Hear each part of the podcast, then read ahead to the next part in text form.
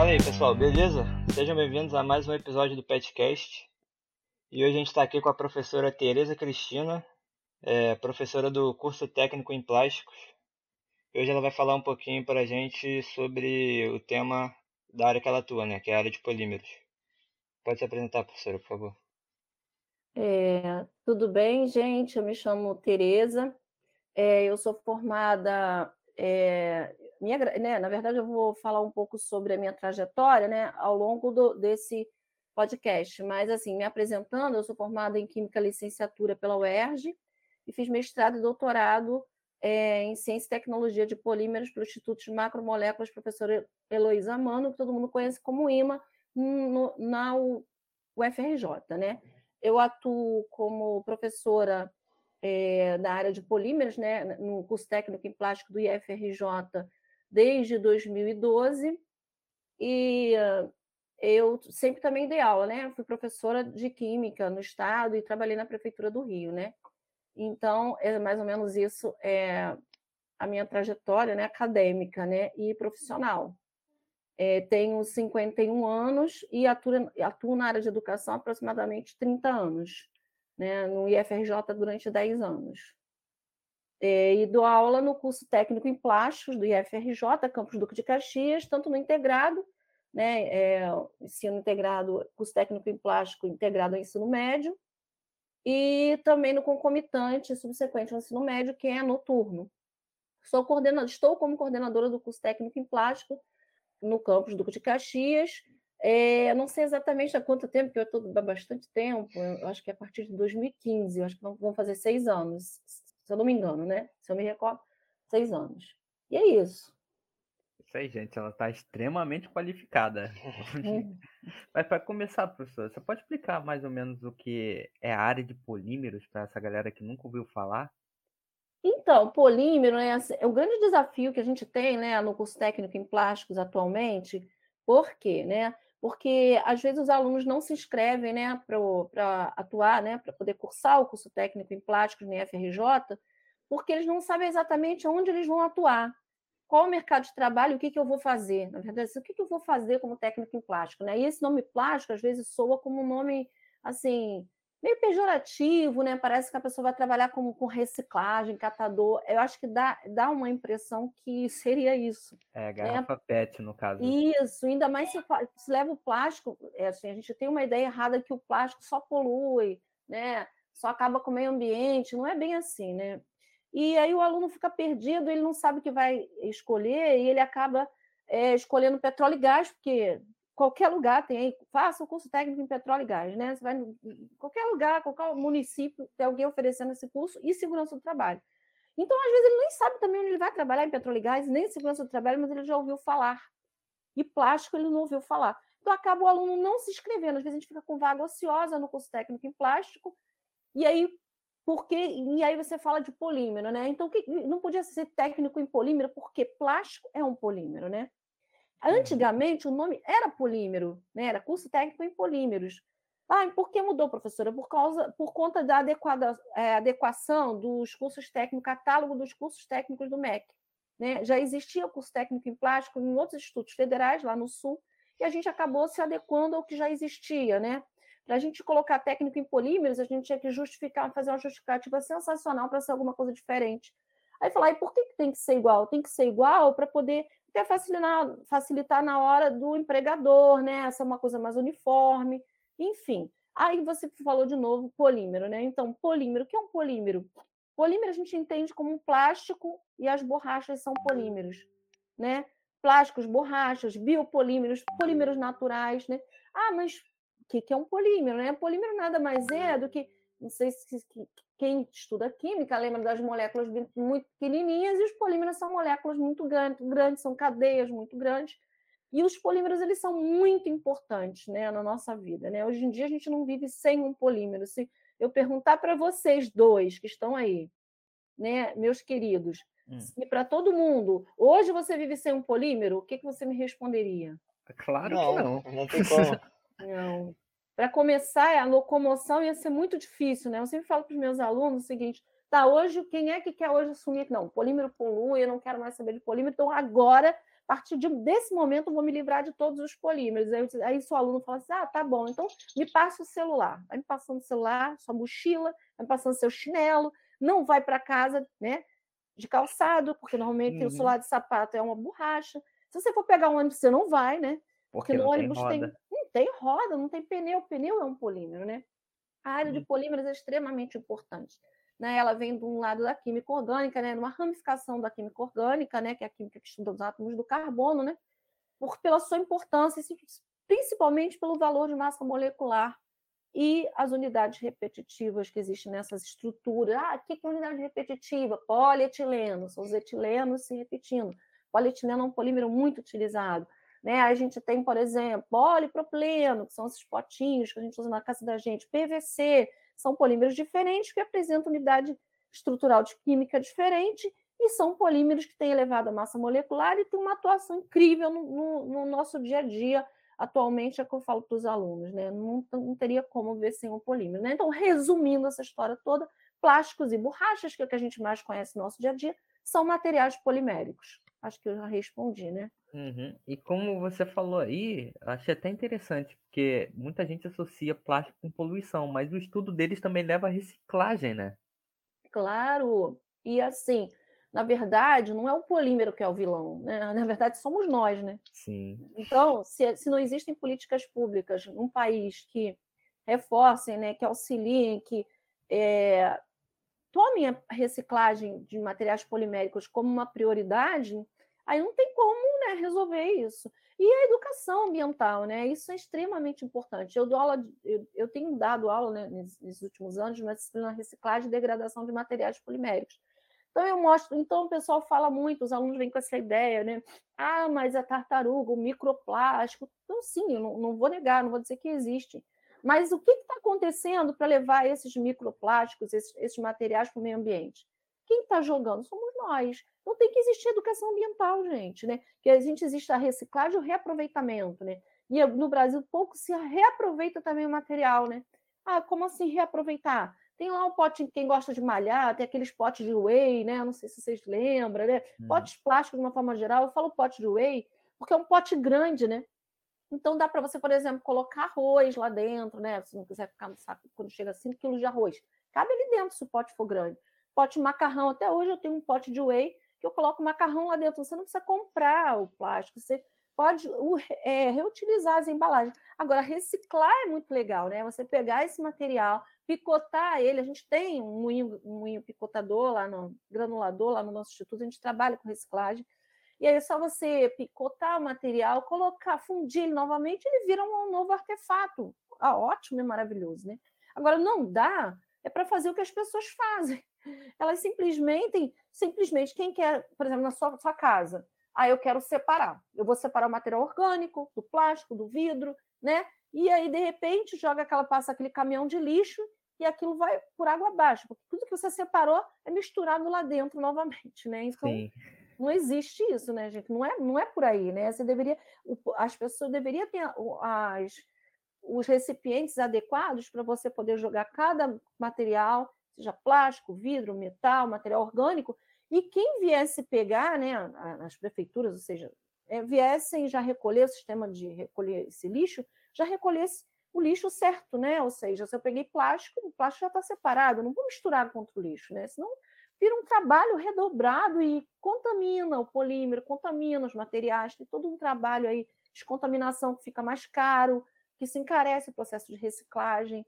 Né? Então, mas é ótimo, é, gera lucro para um monte, para vários setores da sociedade, se fosse levado a sério, né? Então, o plástico ele não se joga, eu não falo, eu falo para meus alunos, gente, eu, eu, nunca vi uma garrafa plástica falar, ah, agora vamos jogar dentro daquele rio, dá licença, sair correndo da sua casa e se jogar no rio. Não, não acontece, né, gente? A sacolinha plástica ela não tem pezinho para ser jogado na rua, né? Ou jogado num, um terreno vazio. Não, não é assim, né? Somos nós que fazemos, né? infelizmente. Isso aí, o problema não é o plástico, o problema não. é o plástico no local errado. Exatamente. É, plástico e as borrachas, né? Borracha uhum. também, borracha é um material que dura muito tempo no meio ambiente. Pô, aí, aí você pega assim, oh, o que eu posso fazer com a borracha? Porque a borracha ela não é fácil. Desculpa, interromper alguém. Quer Não, tranquilo, pode falar, pode falar. Pode, porque pode. a borracha, o plástico, ele é bem tranquilo de reciclar, a grande maioria né, dos plásticos, porque ele funde. E na hora que você consegue fundir, remodelar, assim, claro, garantindo as propriedades de interesse do material, né, que ele conserve as propriedades de uso. A borracha ela tem um problema, ela sofre um problema de cura, que é a reticulação entre as cadeias, e na hora de amolecer, fundir novamente, você não consegue.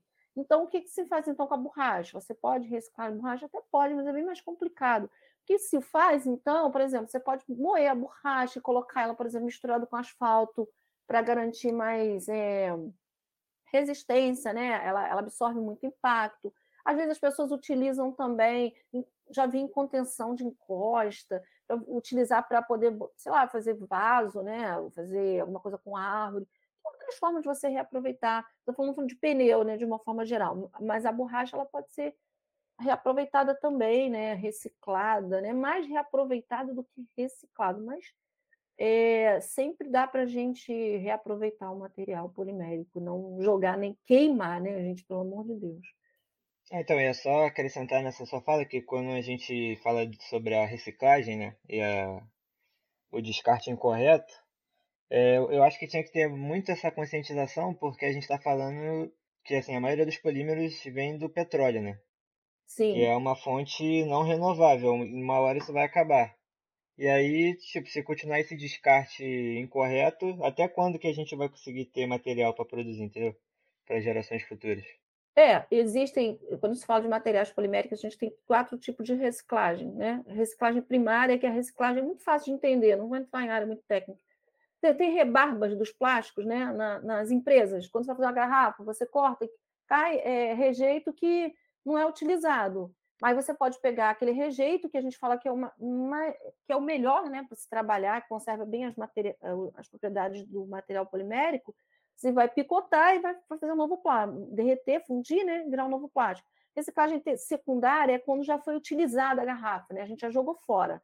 Já usamos a garrafinha ou o potinho plástico, a gente vai ter que limpar, lavar, e vai picotar e vai fundir.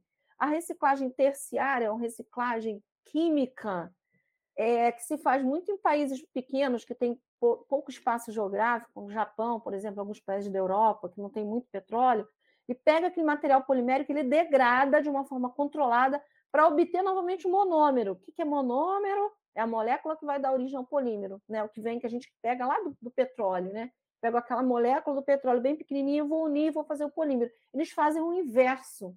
Eles vão degradando. Você não obtém só a molécula de origem, você pode obter outras moléculas menores também, né? Mas é um sistema caro, né, gente? Que, que demanda energia elétrica, né? Então é muito mais fácil tirar do petróleo do que fazer isso, né? É que, e tem a reciclagem, a última, que é a quaternária, que a gente conhece como reciclagem energética. É literalmente incinerar o material polimérico. Você fala assim, poxa, professora, você falou que não pode queimar. Não pode queimar, porque eu libero gases tóxicos para a atmosfera, né? produtos químicos que não, não são bem, não possam fazer bem para a gente nem para a natureza. Que eles fazem de uma forma controlada, simplesmente com queimar o polímero, né? material polimérico, numa indústria, para poder gerar energia, né? Para poder é, movimentar, às vezes, outro processo químico, uma outra coisa, entendeu, gente? Mais uhum. ou menos isso. Mas sim, isso que sim. você falou é bem interessante. Existem os polímeros verdes, né? A Braskem produz, é, produz o polietileno verde. Aí você pega, por exemplo, já falando de matéria-prima para o polímero, né? Que você me perguntou se acabar o petróleo, faz o quê? Né? Então você pode, por exemplo, através do etanol, tirar, pegar o etanol né, da cana-de-açúcar, plantação de cana-de-açúcar, tiro o etanol e converto em etileno. Aí eu faço polietileno com as mesmas propriedades do polietileno, quando essa molécula do eteno, no etileno e eteno, a mesma coisa, né? a gente que é de polímero fala muito etileno, mas eteno, o eteno que vem do petróleo é exatamente o mesmo eteno que vem lá da, do etanol. Né? Aí você fala, poxa, então por que não faz só plantar cana-de-açúcar? Porque aí fica uma, uma, é uma fonte mais renovável, gente, porque as pessoas no mundo passam fome, né, por escassez de alimentos. Então, se você utiliza, né, então é um grande, é assim, um grande paradoxo, né, você plantar para produzir plástico, né, e aí o que, que é uhum. interessante é você poder produzir plástico, polímero, né, obter esses monômeros a partir de, de, por exemplo, fontes renováveis, né, mas que sejam já rejeitos, cascas de alimentos, né, entenderam? É, é, justamente problemas ambientais. Quando você tem um problema ambiental de, de, algum, de algum alimento, resto de alimento que fica muito tempo no ambiente, às vezes a gente tenta reaproveitar, né? E aí, se puder virar polímero, ótimo. É, mas essa, essa questão, por exemplo, de do eteno que a senhora falou, é, é muito custoso para produzir dessa forma? Não tenho ideia, mas é sempre mais fácil. Você sempre custo é sempre menor vindo do petróleo do que vindo de fonte. Não tenho, não tenho ideia de valor. Até porque é uma técnica porque... já estabelecida, né? É, porque é, geralmente já... esses, essas alternativas mais sustentáveis, geralmente elas vêm com um custo maior, né? É, e aí também não existem políticas públicas, por exemplo, para incentivar esses meios né, de produção. Né? Se baixasse impostos, é a grande luta do, do por exemplo, né? Quando você vai comprar um material reciclado, frente ao mesmo material que nunca foi reciclado, né? Por exemplo, né? Quando eu falo de vender, de reciclar, quando, quando você vai fundir o material, você funde ele, normalmente você obtém novamente os pellets. Os pellets são uns grãozinhos de plástico, como se fosse arroz e feijão, né? Mas feijãozinhos, né? Que ele vai derreter de novo, vai virar uma garrafa. Quando esses pellets vêm de uma fonte reciclável, ele perde um pouquinho das propriedades né, propriedades físico-químicas. Quando você compra de um, de um pellet virgem, o que é um pellet virgem? Nunca foi derretido e virado uma garrafa, um pote, entendeu? Que veio, você comprou esses pellets direto da indústria, que sintetizou o material polimérico. Quando você compara com esses pellets reciclados com o virgem, as propriedades do reciclado é, perde um pouquinho né, das, das, propriedades do material polimérico, pouco, tá, gente? Dependendo do polímero, é bem pouco. Mas aí, se o preço for igual, você vai comprar de onde? Você compraria de onde? Pergunto para vocês, meninos. Pra... Vocês comprariam de quem? O pellet virgem, que nunca foi utilizado para fazer uma garrafa, que não foi já reprocessado, ou aquele que já foi reprocessado? A minha cabeça vai direto no virgem. Pois é. Então, o preço, o preço tem que ser bem mais atraente, você tem que ser bem mais baixo para você incentivar né, a, até muito perda, de repente, aquele polímero, como polipropileno, polietileno, perde pouco. Mas a pessoa, ah, não, aquele é reciclado, o comerciante ele vai comprar, ele prefere comprar se o preço for igual, né? Parecido, ele prefere comprar daquele que nunca foi utilizado, né? Pega, pensando no, no produto final dele, né? E aí a gente tem que sempre ter políticas públicas que apoiem, né? E eu falo políticas públicas, taxação, né? Impostos, se você diminui os impostos, você é, incentiva aquela indústria, né? Com certeza. Até para fazer o polímero polietileno, por exemplo, a partir de, de uma fonte natural. Mas o problema também acontece porque a gente tem muito essa ideia errada de associar reciclagem com algo já defasado, sabe? Algo já usado, tipo jogado fora, lixo. Uhum. É daí... verdade. E outra coisa que é muito errado no Brasil, assim, quando você fala reciclagem, você lembra sempre do pobre do catador, né? Uhum. A pessoa que está aqui, na verdade, não deveria ser assim, como, a gente já falou anteriormente, né? Aquela pessoa que, que vai lá e começa a separar, não sei se vocês sabem, mas, por exemplo, os polímeros mais reciclados do mundo, eles têm uma numeração, né, que vai de 1 a 7. 7 são outros, são vários, quando é uma mistura, material que uma mistura de vários polímeros, né? Agora, do 1 ao 6, a gente tem os mais utilizados, que é o polietileno, polipropileno, polistireno, PVC e o PET. Né? Entre o polietileno se divide em dois, polietileno de alta densidade e baixa densidade. Eles têm a numeração. Se todos os polímeros forem indicados com o número ou com a sigla, por exemplo, se for polipropileno é PP, né? Então não tem lá o número do polipropileno, mas tem PP. Então, ou se tiver uma coisa ou outra, ou até as duas, auxilia muito na hora de separar, mesmo se aqueles materiais estiverem juntos. Né? Isso é bem importante. Então, por exemplo, quando alguém produz uma garrafa, se tiver lá um númerozinho ou símbolo, melhora bastante né? para quem está fazendo esse processo de coleta, né? que não deveria, já deveria estar separado. Mas, por exemplo, se já os plásticos estão ali misturados, né? já conseguimos uma forma de separar, por exemplo, metal do plástico, do papel, já conseguimos isso numa cidade. Ótimo, então os plásticos estão misturados. Então, essa simbologia, esse número é, está quando aparece no plástico, está lá, como é produzido, isso já facilita bastante. Professora, voltando aí que você falou um pouco do mercado de trabalho, é, esse mercado de trabalho ele, ele abrange bastante coisa, porque obviamente polímero a gente já mostrou aqui, como você já falou aí, que está basicamente em tudo. Então, o mercado, ele realmente é tão aberto assim? Muito, gente. Olha, eu falo para os nossos alunos, né, de plástico lá, que eles não têm ideia da diferença que faz para uma indústria de polímero, uma indústria. Que, é, aí vamos lá, né? E quando a gente. Agora eu vou entrar na. dividir um pouquinho por segmento. Onde o técnico em plástico pode. Estou falando técnico em plástico, plástico, mas o pesquisador. Eu sou pesquisadora na área de polímeros, né? Porque eu fiz mestrado e doutorado. Mas, por exemplo, se o aluno tem um conhecimento, seja ele por especialização, um curso técnico, ou uma graduação, ou mestrado, um doutorado, se ele tem algum, algum conhecimento, ele tem muito mercado de trabalho. Agora, falando especificamente para o técnico em plástico, né, ou para esse pesquisador, né, é, a gente tem, vocês, a pessoa que tem a qualificação nessa área, ela pode atuar tanto na área petrolífera, né, na área da indústria de petróleo, porque na Petrobras, inclusive, tem vaga para técnico em plástico, específica para técnico em plástico. Ele vai, ele vai é, se destacar muito quando for para trabalhar na área de plástico, por exemplo, na indústria do petróleo. É super importante ter alguém com esse conhecimento, porque tem estudos, né, tem pesquisas na área da, da síntese de polímero a partir das moléculas que vão dar origem ao polímero que estão aonde, ligadas ao petróleo.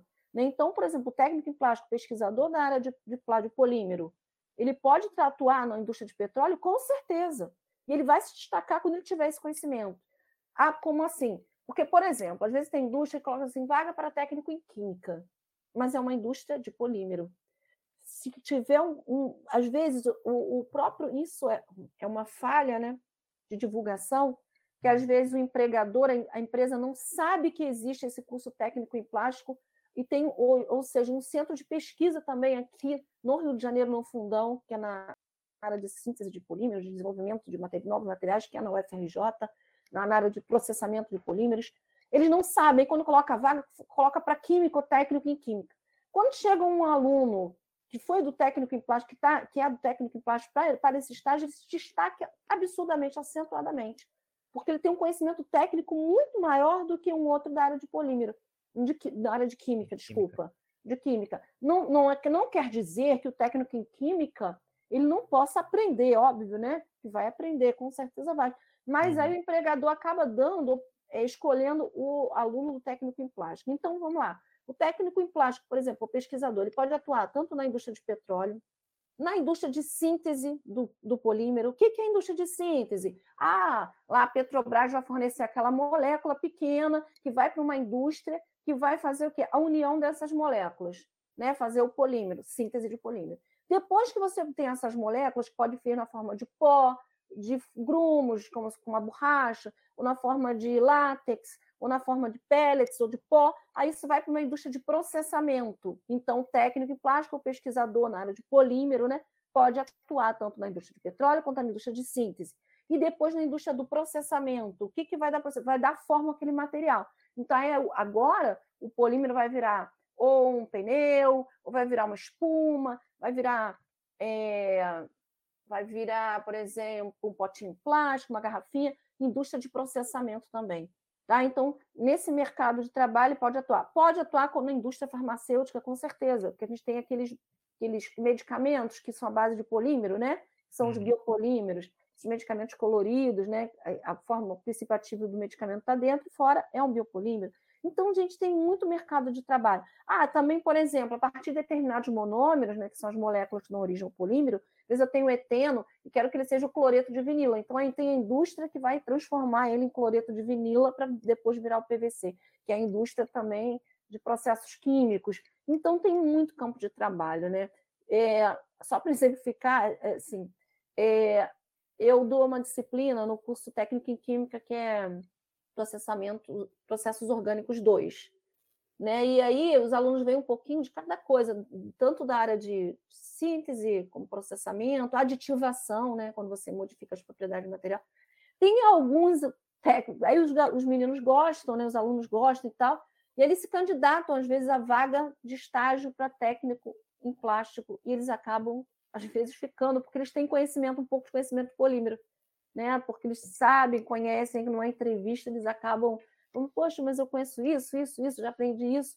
E aí é comum também alguns dos nossos nosso campos, né, de Caxias, né? Tem essa disciplina, eles acabam se destacando também nas, nas indústrias de polímero para conseguir a vaga. Então, tem muito mercado de trabalho, gente. Novas pesquisas, né?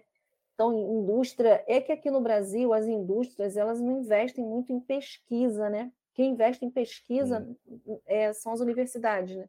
Mas, uhum. assim, que empresas privadas em outros lugares do mundo, elas contratam profissionais de mestrado e doutorado para atuarem como pesquisadores nas indústrias. Aqui a gente está muito atrelado à universidade, né?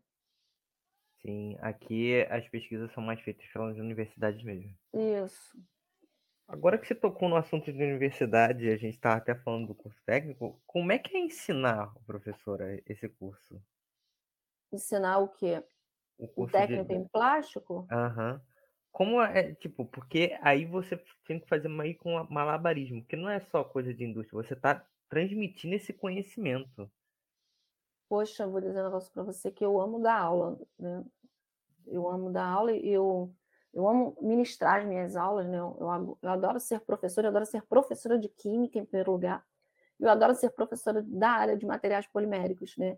Porque é muito legal, né? Eu eu gosto da aula, claro, né? Tem algumas disciplinas que, que o professor tem uma aptidão, né? Porque às vezes a gente é assim, né? A gente gosta de determinados assuntos mais do que outros, né? Sim. Eu gosto muito mais da área de síntese, da área de, também da parte inicial, né? De mostrar para o aluno o que, que é um polímero, né? E aí a gente esbarra muito com a parte da química, né? Que os alunos às vezes vêm com uma ideia errada, né? De química é, ah, química é difícil, química tem que ser muito nerd, né? Não tem esse papo assim, né? é, já foi muito com isso. É. Então, não é bem assim, né? E a parte de polímero é muito legal.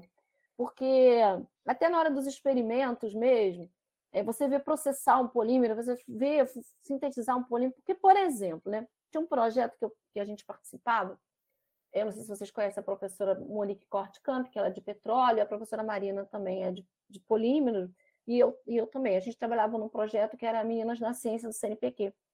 Então, a gente trazia os alunos das escolas do Estado, elas tinham, tinham bolsistas do Colégio do Estado, tinha bolsistas bolsista da licenciatura lá do campus e professoras do Estado.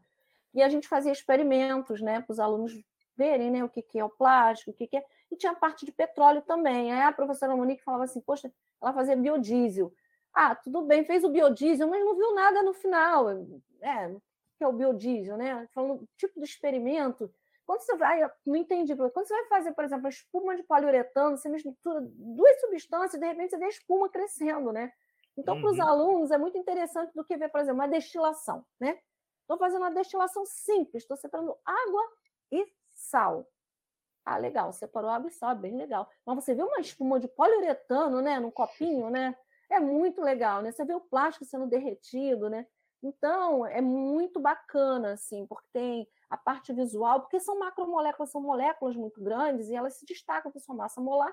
Então, consequentemente, o experimento, quando você vai, por exemplo, sintetizar polistireno, metacrilato de metil, ele é um líquido, daqui a pouco ele vira um sólido. E aí a gente pode fazer chaveirinho, né? Pode colocar um objeto lá dentro. Então, é bem interessante. Agora, falando da parte mesmo, quando você tem que falar um pouquinho de química, olha, eu sou muito eu, eu defino polímero com muita simplicidade. Quer ver? Hum. Presta atenção, o Leandro, ele é, uma molé ele é uma molécula que vai dar origem ao polímero, tá? O Leandro que está aqui falando comigo, tá, Leandro? Você é uma molécula que vai dar origem ao polímero, tá? Pode deixar, Você é uma molécula bem, bem pequenininha.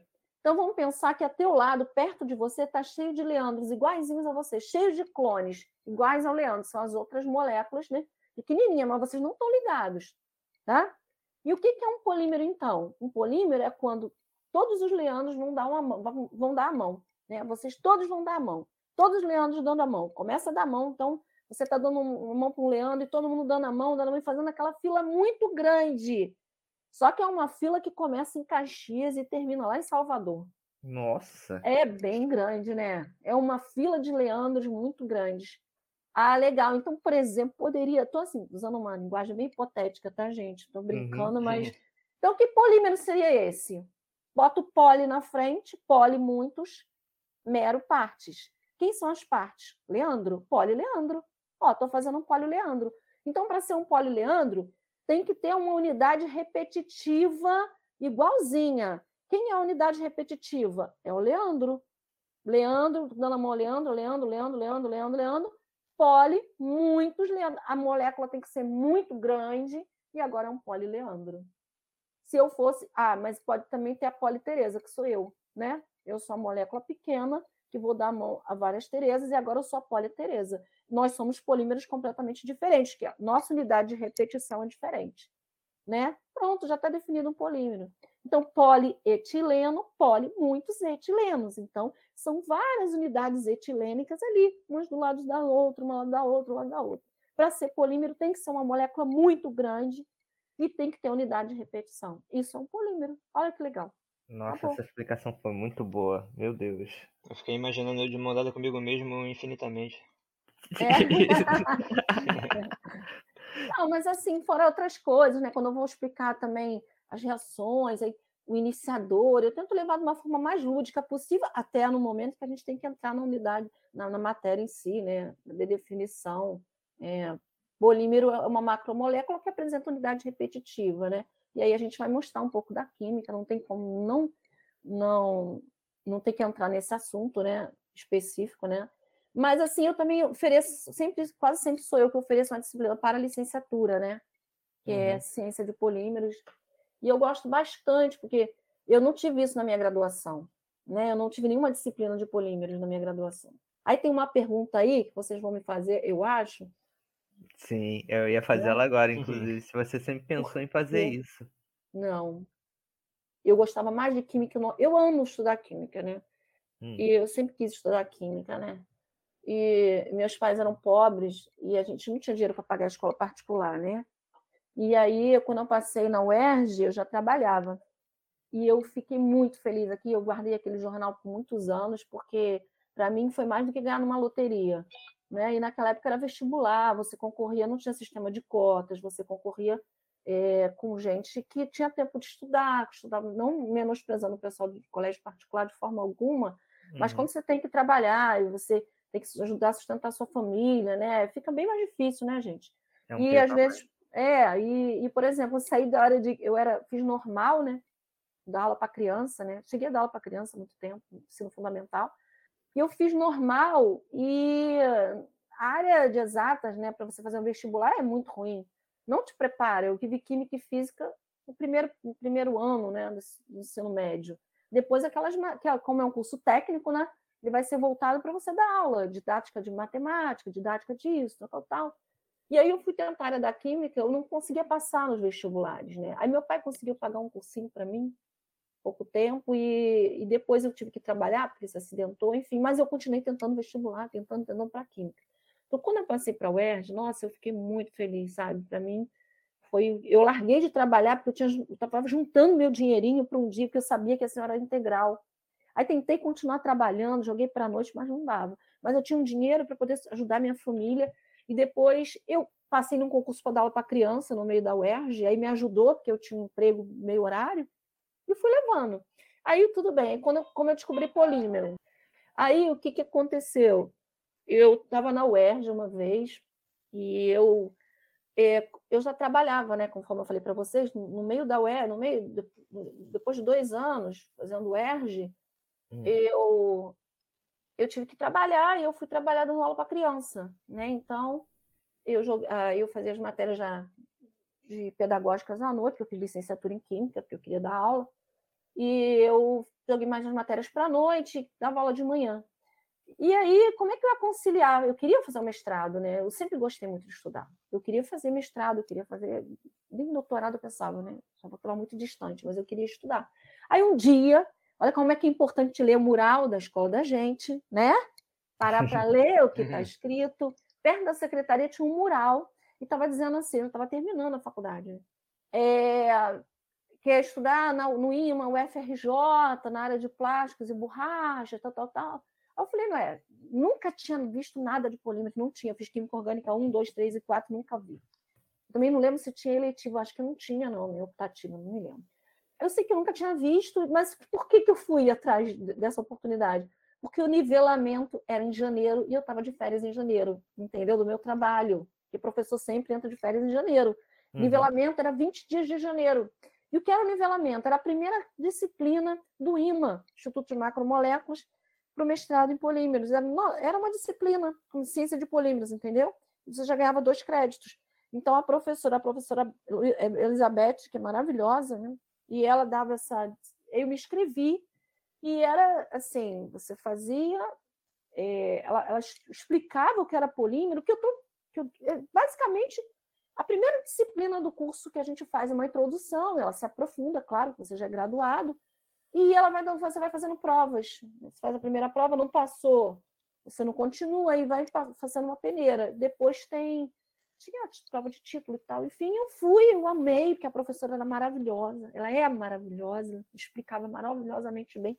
Eu fiquei apaixonada, falei isso que eu quero da minha vida. E aí foi isso. E eu tive até que parar, eu passei né, para o mestrado, mas depois eu engravidei. Aí, quando meu filho foi três anos, eu tive que largar e voltei, e aí engrenei.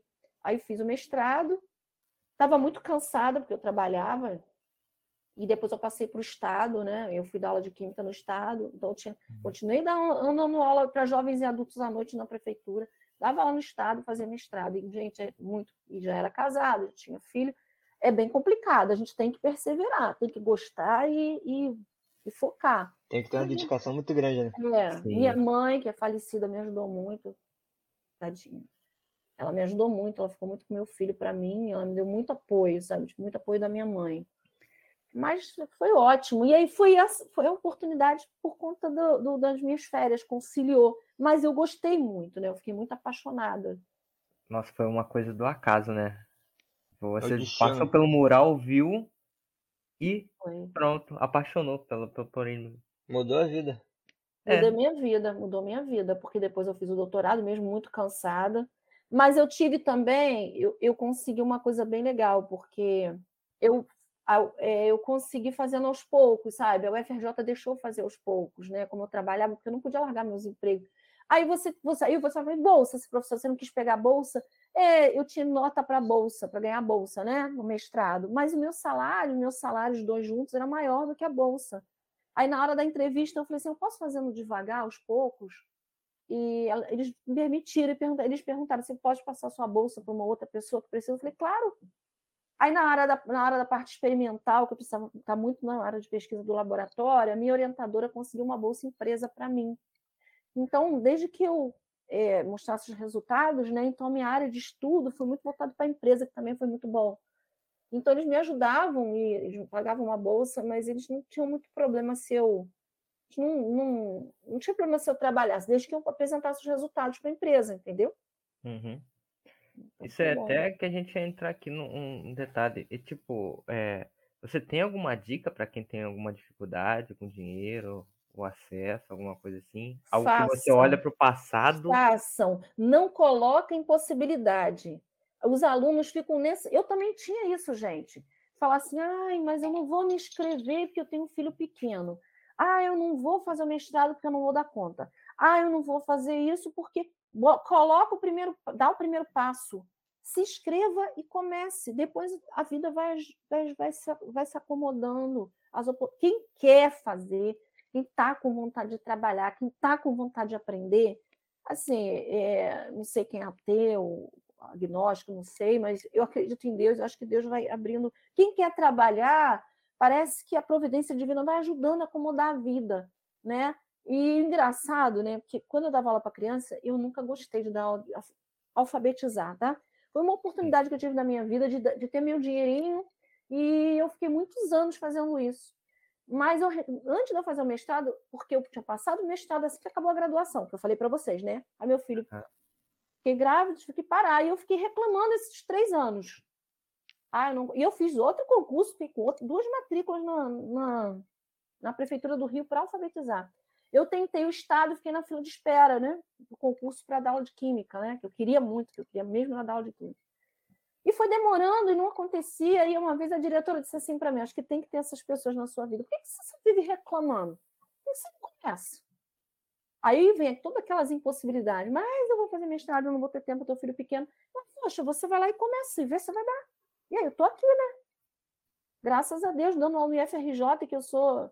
Me sinto muito abençoada. Todas as vezes que eu coloco o pé, dentro do IFRJ, eu posso ter um monte de problemas. A gente tem problema eu sou muito grata a Deus, eu agradeço assim, eu estou trabalhando no melhor lugar do mundo para mim, né? Eu amo o que eu faço, eu amo o Instituto Federal, eu amo dar aula de polímero. Então façam, comecem. Se é isso que você quer, então você vai até o fim. Ah, vai ter coisa que vai dar errado, vai ter coisa que vai ser difícil, vai ter dias difíceis, tive dias, dias difíceis. Mas o que foi bem interessante, quando eu terminei o mestrado, eu estava bem cansada, gente, com vontade de desistir. Aí a própria, a própria banca que estava lá no dia do mestrado, é, uma, uma integrante da banca, ela trabalhava nessa empresa, né, que era a Petroflex, que bancava, financiava a minha bolsa, né, uma ajuda, e ela falou assim, Tereza, e eu era tão desacreditada porque eu trabalhava, eu achava que eu não dava o meu melhor, entendeu? E ela falou hum. assim, nossa, a gente adorou seus resultados, e eu fiquei olhando para ela. Falei, sério? Que eu achava assim, nunca estava bom, sabe? E a gente se cobra muito. Ela, não, a gente quer continuar e vai pagar a sua bolsa de doutorado. Aí como que alguém desiste, né? Não, não tem como, como. Né? E era maior do que a bolsa do CNPq na época. E eu falei assim, então vamos lá. E foi bem difícil também, não foi fácil, não, mas tá bom, eu, eu fico muito feliz de não ter desistido. E eu acho que as pessoas não têm que desistir, não. É, uma, é um caminho meio árduo, mas aí se você batalhar, você chega lá, né? Sempre, gente. Se batalhar, você deu o seu melhor. E levantar. Saber levantar na hora que cair. Cair, a gente cai. Levanta e vambora. É até bom a gente ter exemplos de histórias como essas, porque a gente vê que a senhora, é, a senhora passa a impressão de estar muito realizada hoje. Muito. Fazendo o que gosta e está feliz com isso. Sim, e somos pessoas, somos gente. Né? É. Eu sou uma pessoa igual a todo mundo, né? Qualquer pessoa tem, tem oportunidade desde que queira fazer qualquer coisa. Né? Ainda mais se você se identifica com a área, né? Eu, eu acho que todo mundo é capaz de fazer tudo o que quer fazer. Só que tem determinadas áreas que você se identifica mais e você às vezes vai se destacar frente a uma outra pessoa, concorda? Eu sei uhum. que se uhum. alguém me ensinar a jogar futebol, eu vou jogar. Agora, se eu vou ser um Ronaldinho Gaúcho, esse pessoal Messi, aí eu já não garanto, entendeu? Mas jogar a partida lá com a técnica, eu vou me virar.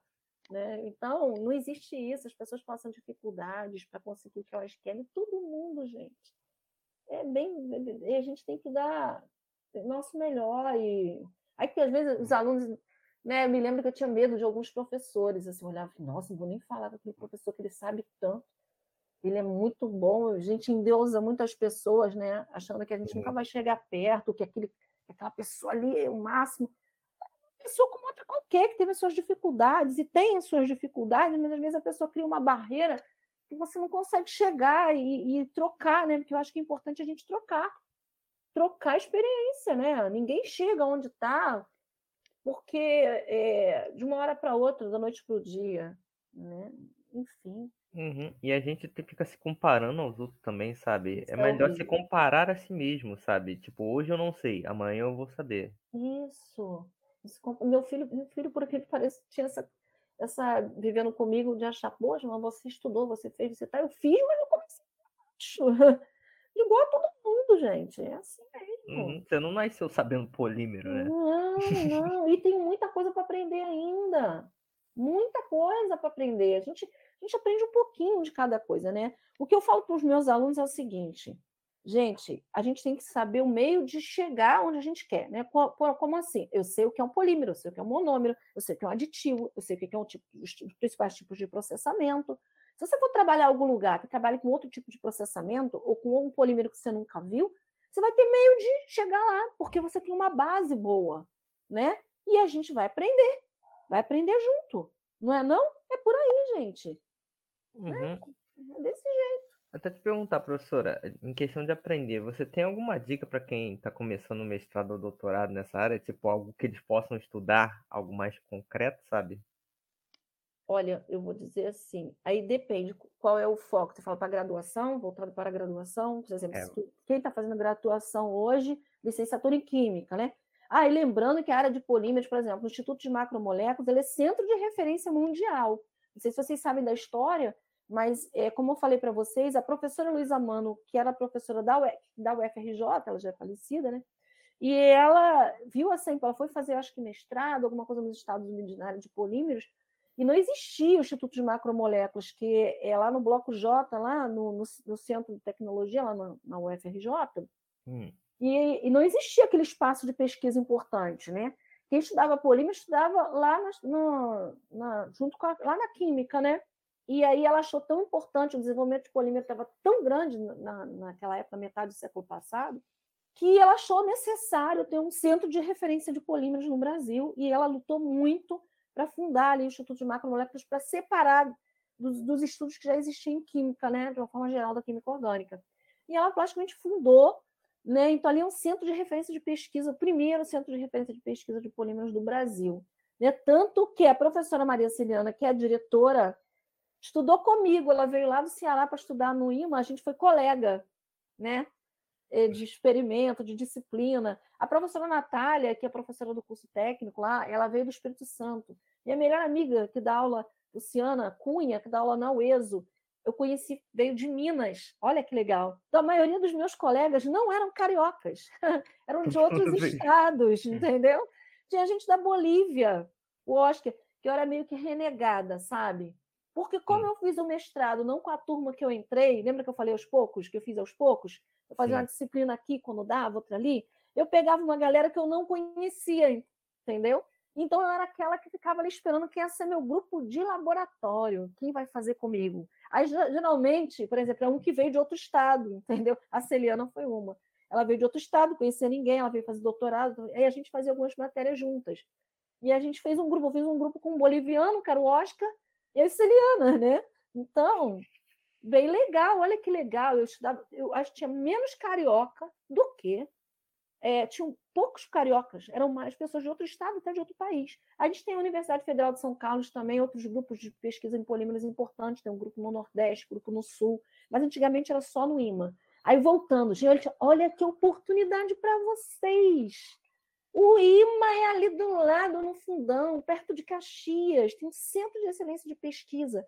Polímero, por exemplo, tem gente de odontologia que vai fazer estudar polímero. Gente, a resina que usa no dente, aquela massinha, é polímero. Tem gente da área farmacêutica, não necessariamente você ser químico. Você pode ser físico, pode ter trabalhado na área de petróleo, engenharia de materiais, pode ser biólogo, pode ser farmacêutico, pode ser químico, pode ser licenciado, porque eu vou fazer um desabafo aqui. Às vezes o pessoal de licenciatura é meio que. Eu, eu me sentia, né? Não sei se ainda agora, né? Hum. Fazer a licenciatura na UERJ e a gente era que meio deixado de lado no meu, na minha época. Quem fazia engenharia tinha status, né? Ah, engenheiro, ah, engenheiro. Gente, tem um monte de colega meu que formou engenharia depois vai fazer licenciatura complementar para dar aula né? Eu sempre quis dar aula, eu sempre quis ser professora de química, eu tenho muito orgulho, né? E às vezes nesses mestrados a gente encontra poucos licenciados, né? Químico industrial, né? Químico do petróleo, ou então engenheiro químico, nossa, mas assim, eu vejo muita gente que faz química licenciatura em Caxias, que faz essa disciplina de ciência de polímeros comigo, com o Flávio, outro professor, que se identifica muito com a área de polímeros e vai fazer mestrado no IMA. E olha a vantagem, vocês já fizeram uma disciplina introdutória, já vão sabendo bastante, entendeu? Já vão sabendo bem mais do que está começando. Né? Você já tem ideia de definição, de processamento, um pouquinho de síntese, de aditivação, de, das técnicas né? de, de caracterização. Isso é muito legal. Quem faz o técnico, então, está tá feito, né? Tá, tá feito se fizer uma graduação, entra no mestrado com muito conhecimento. Muito, gente, muito. Eu, eu tava até. Eu, sinceramente, eu, eu tô passando a me interessar por Libra nessa conversa aqui. Poxa, que bom! Mentir, não, vou mentir pra você. Ó, não. esse período eu não ofertei, a gente não ofertou é, a disciplina. Eu fiquei muito triste, porque assim, é de seis em seis meses, trocam né, as disciplinas optativas, né? Para não ficar um, não tem sala para oferecer todas as disciplinas optativas. Então, a graduação, não sei se vocês sabem, elas oferecem, por exemplo, ciência de polímeros. Teve no período passado, aí nesse período não é ofertado, entendeu? Aí é ofertado no próximo. Aí era pro... o Guilherme me perguntou, né, que é o coordenador da licenciatura, se a gente ia ofertar. Eu venho dando essa disciplina faz um tempo, mas os outros professores são habilitados, às vezes é por conta de até um bocado de carga horária, e a gente está com a carga horária muito alta, e eu não ofertei. E eu fiquei muito chateada, eu fico sempre muito chateada a gente, carga horária, como assim, professor? A gente está com mais de 20 tempos de aula e eu, como coordenação, estou com 20 tempos de aula. Uhum. Entendeu? Mais projeto, que eu tenho um projeto, eu trabalho com projeto de produzindo face shields, né? Que a gente distribuiu para os hospitais durante a pandemia. Eu e a professora Marina, que é, que é da área de plástica, a gente ficou com impressora 3D na casa da gente, emprestada pelo campus, e a gente produziu face shield, né? Aquelas protetores faciais, né? Sim, dos hospitais, né? A gente doou isso. Durante toda a pandemia, a gente produziu na nossa casa e a gente fez a doação disso gratuitamente. Foi, foi bem legal. A gente usa até, inclusive, no campus. No campus também foi é. distribuído lá. É. A, gente, a, gente, ainda tem esse projeto lá, eu e a professora Marina, e participo de outros projetos, dois outros como colaboradora. Então já tem um outro projeto que eu participo, que eu acho que eu vou coordenar, que, que eu sou coordenadora, parece que está para sair, é um projeto bem grande para o campus, é uma oportunidade boa. E assim, aí eu fiquei muito triste de não ofertar essa disciplina da licenciatura por conta de carga horária que ia ficar muito alto. Mas no período que vem eu vou ofertar, eu vou dar um jeito, porque acho tão importante, tem um centro de excelência de pesquisa de polímeros ali do lado, e às vezes os alunos não, não vão, não sabem que existe, né? E é uma pena. Uhum. No caso, o, o, eu acho que a gente perde essa ideia de que o, o, a pessoa que trabalha com plástico pode, sabe, subir na vida. Ou, ou é porque é, você tinha até mencionado antes no em questão de técnico, mas a galera geralmente escolhe mais petróleo e tal por dinheiro, sabe? E não percebe que não tem tanta vaga para eles lá, sabe? Pois é. E olha, tem alunos muito bem-sucedidos, tá, gente? Muito bem-sucedidos. Tem aluno de técnico em plástico, na verdade era na época técnico em polímero, foi trabalhar no exterior. Essas empresas que vêm para cá para pegar profissional, ai, tem um nome para isso. No fundão, às vezes, tem essas feiras de emprego que tem um processo seletivo. Tem dois alunos, se eu não me engano, que foram trabalhar em Dubai, na área de polímero. Tem aluno, tinha um aluno, do, e não é só o integrado, não, tá? Porque o pessoal fala muito de fazer o integrado junto com o técnico, é claro que é melhor, em parte sim, né? Mas do concomitante subsequente, a gente tem alunos muito bem empregados e acabaram escolhendo, escolhendo emprego, né? Tem um aluno que ele foi trabalhar, foi fazer estágio na Braskem e ele ficou, ele foi contratado. E outra coisa, né? Às vezes o aluno, ele até mudou de área depois, depois ele foi fazer economia. E ele está morando num lugar muito bom, já comprou seu apartamento. Durante muitos anos, o técnico em plástico que alavancou a vida dele. Né? Fez com que ele fizesse outra faculdade, deu oportunidade dele mudar até de área, porque ele quis mudar.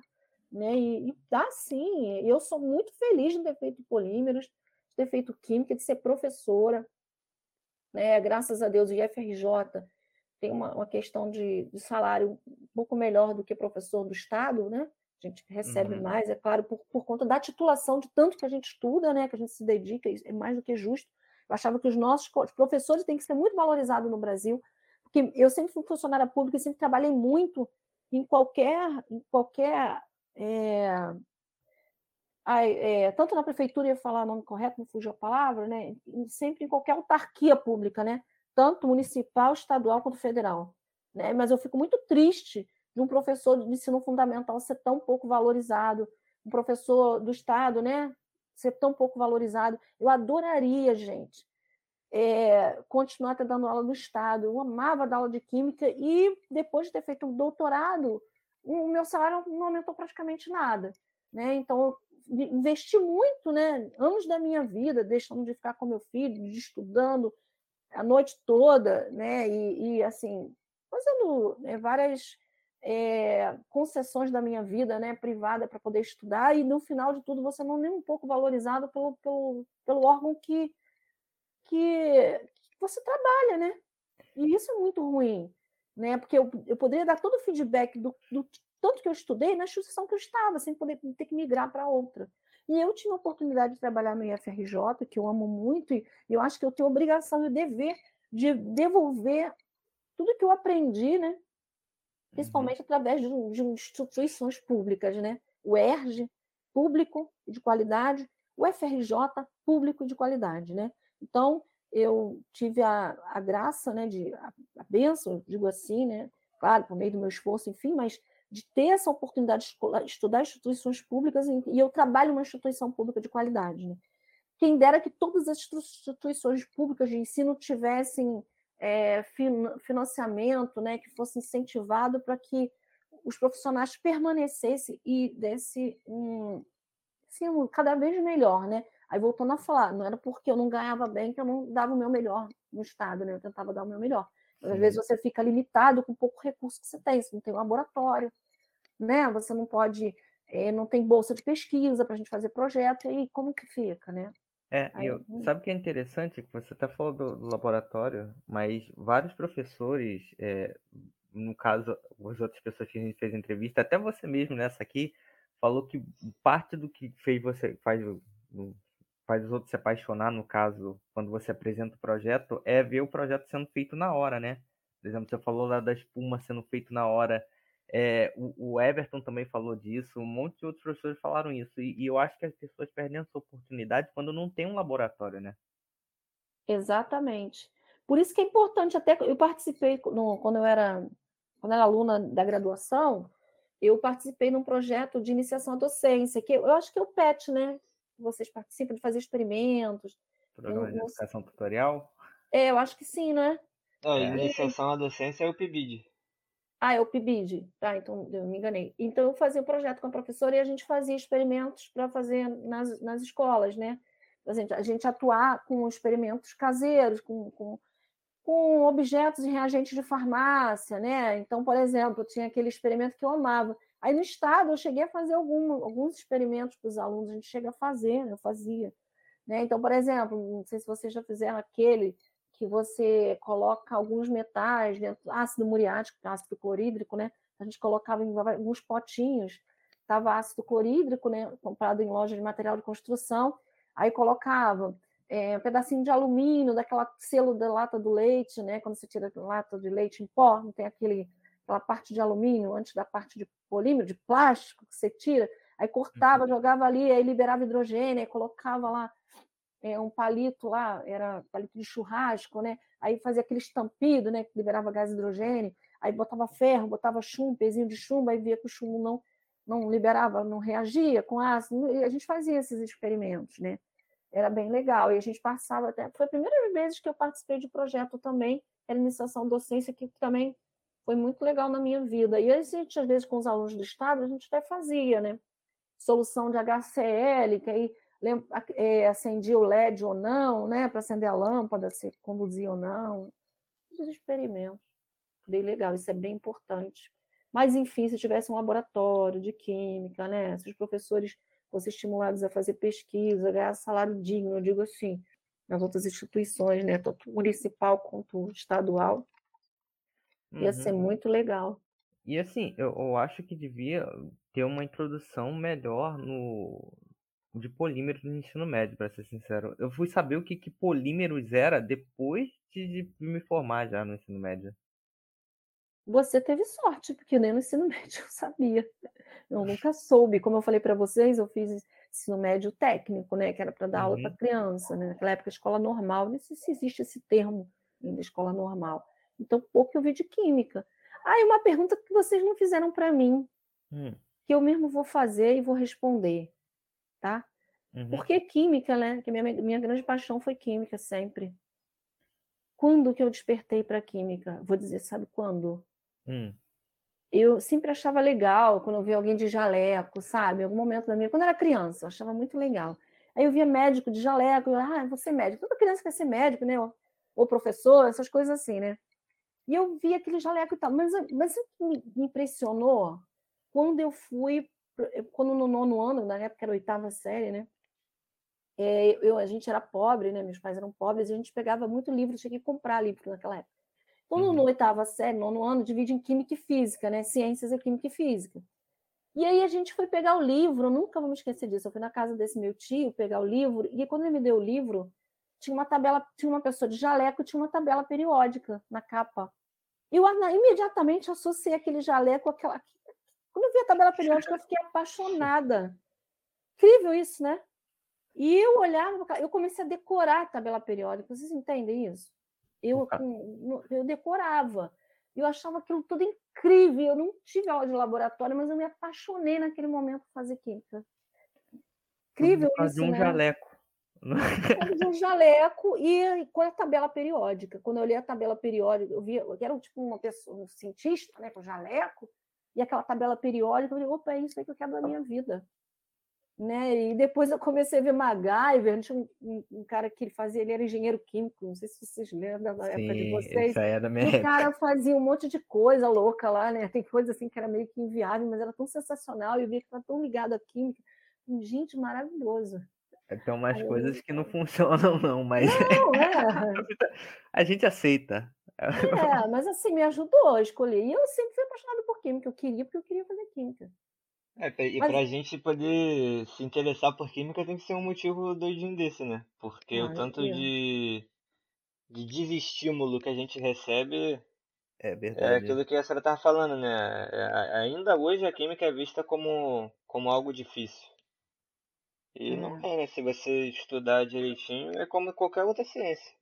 Nossa, claro. Até aquela coisa que nos fala no salão.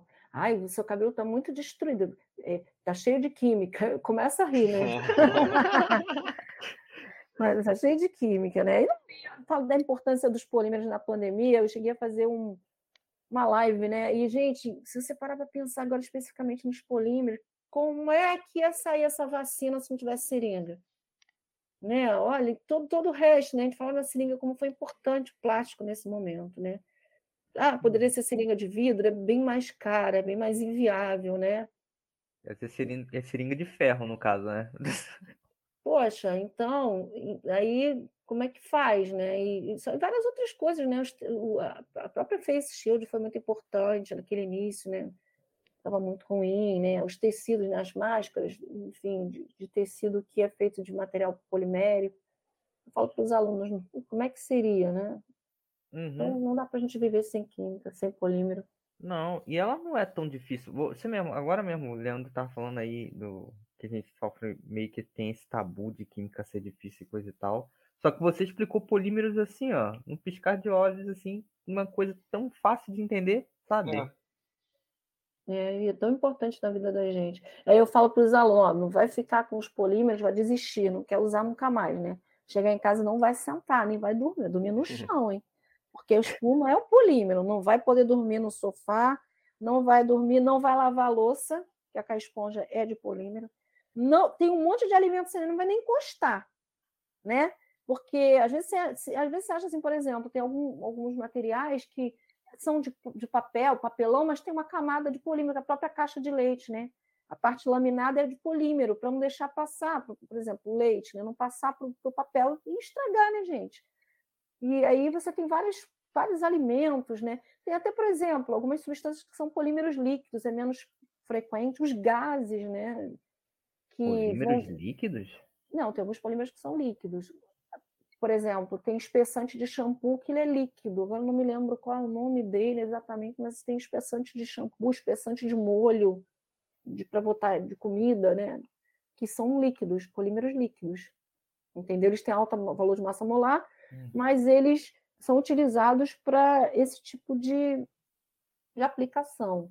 A gente só não tem polímero gasoso, né? Agora, as, as moléculas as moléculas que dão grandes, grande, tem muitas moléculas que dão origem aos polímeros, elas são gasosas, que depois vão se unindo e virando um sólido. Sim, né? no, no Mas... caso não faz nem sentido dizer que é gasoso, porque o polímero é a junção das moléculas, né? O gasoso é a separação, seria Exatamente. o Mas aí eu falo para os alunos, ó, vocês vão deixar de usar um monte de roupa, porque tem um monte de fibra, né, das nossas roupas que são de polímeros, né? O próprio poliéster, que está muito presente, a gente fala muito da garrafa PET, PET é um poliéster, poliéster. Né? Um, um tipo de poliéster, existem vários tipos de poliésteres, né? só que a unidade repetitiva é um éster. Só isso, por isso que é poliéster. Você pode ter várias moléculas, por exemplo, um de álcool, um de ácido vai dar origem ao poliéster. Você tem vários diálcools e de, de, de, ácidos diferentes que vão dar origem a poliésteres diferentes. O PET é só um tipo de poliéster. Mas ninguém nem vai tomar refrigerante na vida se não quiser saber de polímero, né? Não vai. Hum. não, toma uma refrigerante. É, a senhora estava falando agora de, de ter polímeros líquidos, né? Isso acaba respondendo mais ou menos uma pergunta que a gente ia fazer, que é se quando a gente está falando de polímeros, se a gente só está falando de plástico. E não, não é bem assim, né? Não, e eu falei, lembra, dos, dos biopolímeros, né? Uhum. A gente está falando de borracha, borracha é um polímero, né?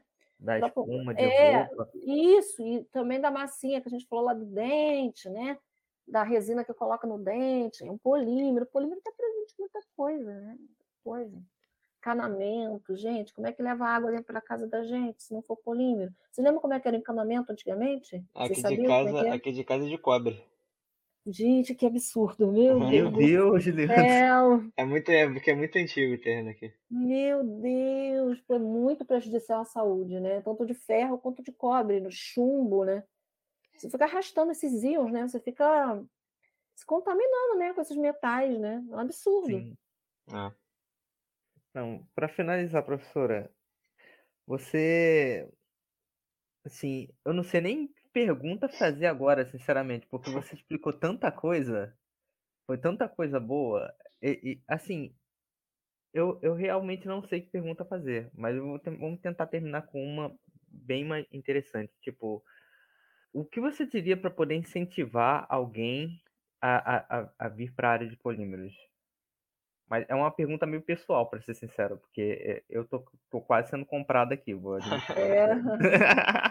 Ó, em primeiro lugar, eu vou dizer para você uma coisa que você já vai gostar. Hum, É, é assim, quando você começa a estudar polímeros, é, você começa a entender muita coisa que você vê no seu dia a dia. Entendeu? Porque a gente tem muitos objetos de polímeros, né? Muitos objetos plásticos, principalmente plástico, mais plástico do que borracha. Em segundo lugar, o início da matéria é muito light. Você vai começar a entender as classificações e definições. Não é uma matéria pesada de estudar. Você está entendendo o que eu estou falando? Por exemplo, uhum, é, você vai começar fazendo muito cálculo, aí às vezes os alunos ficam muito desestimulados. Você vai começar a entender o universo mesmo, as definições, de uma forma lúdica e simples que eu te que eu te falei aqui, já teve uma percepção do que é. E assim, e então eu acho, quando eu comecei a ver polímero, eu achei tão legal que a professora, na hora que ela estava explicando uma técnica tão simples, que é uma técnica de caracterização, aí quando você fala caracterizar polímero, como eu caracterizo um polímero? Dizia, por exemplo, a estrutura química dele. Você tem dois plásticos iguais. Ah, lembrando que a gente, por ser polimérico, estudar polímero, você é um polimérico. Você olha o plástico, olha, ah, esse daqui é o PVC. Não, gente, isso não é identificação. Você não trabalhar com aquele material durante muito tempo, você não tem bola de cristal, né? Porque você é polimérico, você estuda, você acha que você tem a obrigação de olhar para o plástico. Ah, aquele ali é o PP, aquele ali é o PD. Não, não é assim, né? Então, é, eu achava tão interessante como caracterizar o que é isso. As técnicas para distinguir um polímero do outro quando é tudo muito parecido. Eu tenho duas amostras muito parecidas e vou estudar né, a química do polímero, né? Vou estudar a fundo, eu vou fazer, um, por exemplo, raio-x, né? uma técnica de raio-x, ou, é, sei lá, é, cromatografia de permeação a gel para descobrir a massa molar, e você vai falar assim, nossa, que nome horrível, cromatografia de permeação a gel. A professora que ensinou para gente no mestrado, ela ensinava com tanta simplicidade que ela rolava na sala, assim, na parede, mostrando, e eu falava, nossa, que legal isso, entendeu? Uma molécula saindo primeiro e a outra saindo depois. E ela fazia uma coisa tão bacana, e é tão legal quando você começa estudando uma assim. Ah, tem uma parte, você tem um outro exemplo, né? Tem uma parte que a gente estuda polímero de poliadição, de policondensação. Eu falei, cara, poliadição. Aí tem que falar um pouquinho de mecanismo, mas é tão light, é uma coisa tão mais light do que na química orgânica que a gente vê, é tão, tão mais simples, porque não é, o objetivo não é aprofundar, é dar uma visão geral do que, que é esse universo de polímero e é tão importante. Que aí depois, quando você faz essa parte introdutória, você acaba se identificando com uma parte de outra e você vai se veredando para estudar esses caminhos. É, Então eu acho assim, porque é interessante. Primeiro, os experimentos são bem legais de ver. Né? Você vê alguma coisa que está virando líquido, virar sólido daqui a pouco. Né? Você vê o polímero em forma de pérola, quando você está fazendo uma síntese, agora em forma de pó.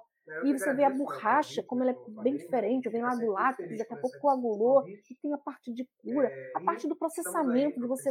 Poxa, gente, a gente levou os alunos, tinha um projeto PFRH, a gente levou 12 alunos, a gente levou um, não, a gente levou um ônibus de aluno de plástico para São Paulo, para uma, uma feira de plástico. Aí as principais indústrias, elas colocam a parte do, do processo da indústria, né? por exemplo, a cadeira. tinha uma cadeira sendo, sendo processada lá na hora. O aluno via a cadeira sendo molde da cadeira, a cadeira e a pessoa retirando a cadeira. Pô, os alunos ficaram maravilhados. A gente receberam um monte de balde, o pessoal querendo balde, quero levar balde, quero levar garrafinha. Né? Isso é muito legal, né? Aí, pô, era, era uma coisa, os alunos, assim, com ônibus, tinha aquela parte de botar mala, já não cabia mais mala, com os alunos pegando tudo, levando e vendo na hora, né? Você vê da forma uma cadeira, um balde, dando sacola plástica, como é diferente. É bem legal estudar. A parte de síntese é bem legal, a parte de processamento é bem legal, a parte de aditivação. A gente faz uma prática lá na escola, que a gente vê os grãozinhos que eu falei que são derretidos e viram um artefato, eles vêm uhum. brancos ou transparentes. Aí a gente coloca pigmento, aí sai. Só de mudar a cor no final, nossa, que lindo! Olha, ficou rosa! Ah, eu sou muito suspeita. E eu acho que é um campo de trabalho, uma área de desenvolvimento de pesquisa excelente. Os desafios atuais é a gente desenvolver polímeros biodegradáveis cada vez mais. Então vai ter muito estudo, tem muito campo para estudo. Campo de estudo de polímero que já existe. Você faz uma modificação química e ele ficou bem melhor, melhorou na parte de degradação, ou melhorou porque não era para degradar tão rápido, ele está mais durável no, na utilização, ou eu queria utilizar e depois ele se degradar rápido, legal, eu fiz uma modificação química. Né? Então, tem muito campo de estudo. Estudar é bem legal. Se vocês forem, se quem for estudar, né, for ouvir esse podcast, se animar, a gente sempre oferece uma disciplina de ciência de polímeros, que vocês vão ver um pouquinho de tudo, começando por essas definições, depois as classificações. Classificação como assim? Tem polímero termorrígido, termoplástico e elastômero. O que é um termoplástico? É tudo que a gente tem de que plástico e funde, volta a ser novo material. O que é um termorrígido? Um cabo de panela é um termorrígido. Né? Ele não, não funde, né? ele aguenta a temperatura. Por quê? A gente dá a explicação lá. E o elastômero é uma borracha. O elastômero, você tem elastômero natural, uma borracha e o sintético, né? Então a gente começa com as classificações, aí é bem light, né? E aí depois a gente vai se aprofundando um pouquinho, mas assim, essa disciplina de ciência de polímeros, quem se interessar, é um pouquinho de tudo. Né? E é bem legal. E de outros, se quiser depois fazer o técnico em plástico também, acho ótimo que faça, mesmo que você tenha feito graduação, vai aprender muito. E é uma, é uma área que tem muito campo de, de trabalho, se você se interessar. E, claro, né, gente? Estudar, né? Uhum. Estudar, né? Professora, vou te dizer que eu fui comprado e é, eu tenho certeza bom. que muita gente que vai estar tá no técnico vai continuar nessa área e quem está na licenciatura vai vir para essa área depois disso aí. Porque, nossa senhora, que bom. muito bom. E vale a ah, pena fazer bom. essa disciplina, vale muito a pena.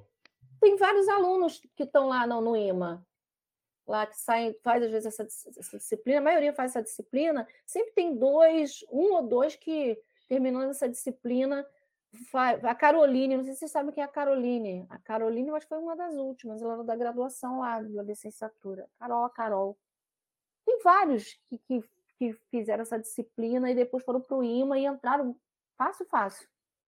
Pô, perfeito. Vou, é esse caminho que eu vou seguir. E...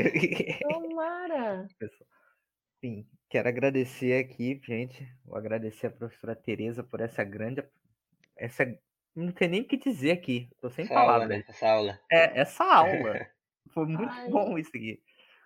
Eu, eu, quero agradecer a professora Tereza e, claro, vou pedir vocês que, se vocês tiverem alguém para indicar, para deixar lá no, no Instagram, só chegar para a gente e falar: oh, queria que tenha alguém para poder aparecer aqui no podcast, que a gente entre em contato com essa pessoa, tá? É, o nosso Obrigado, Instagram é, calma aí, é o Petinano e a FJ. Só gente, eu... mandar um direct lá e a gente resolve. Só vou finalizar. Eu que agradeço o convite. Assim, eu, eu sou educadora, né, antes de ser qualquer coisa, então eu acho que quando a gente traz os, os jovens, né, as pessoas se interessam por estudar, então, seja qualquer área de, de, de assunto, né, mas assim, é, eu fico muito feliz de poder ajudar sempre, né, e porque como eu não sabia, né? Lembra? Eu fiz uma graduação e eu não tinha ideia, e depois eu acabei me apaixonando por uma oportunidade. Então, o que eu, eu fico feliz de poder, se as pessoas se interessarem pelo assunto e continuarem estudando, isso é o que vale a pena, isso que é importante o desenvolvimento pessoal de cada um, né, profissional, principalmente o desenvolvimento do nosso país, né, gente? Preciso dessas pessoas que queiram estudar, que queiram levar assunto, que tragam a tecnologia para o Brasil, né? E que exportem tecnologia, né? Que a gente consiga vender, porque nós somos muito bons Né? A gente consegue fazer coisas, às vezes, né, que em outros lugares as pessoas pensam, nossa, como eles conseguiram, com tão pouca verba, como eles conseguiram, com tão pouco recurso, e a gente dá um show nisso, né? Então, tomara que todo mundo venha para a escola, todo mundo estude, que é isso que é importante, né? Eu me sinto mais útil quando, por alguma palavra, qualquer coisa que eu fale, eu incentive alguém a continuar estudando. Acho que isso que é bacana. É, como o Everton, já, o Everton disse na entrevista dele, a gente é basicamente o faz tudo, o brasileiro. É. Ele é aquele que o cara não sabe fazer, pode deixar, o brasileiro já passou por uma situação igual, é isso aí. É verdade, gente, pior que é. Pronto. Ah, tá obrigado, tá gente. Eu obrigado pela presença, gente. Tereza.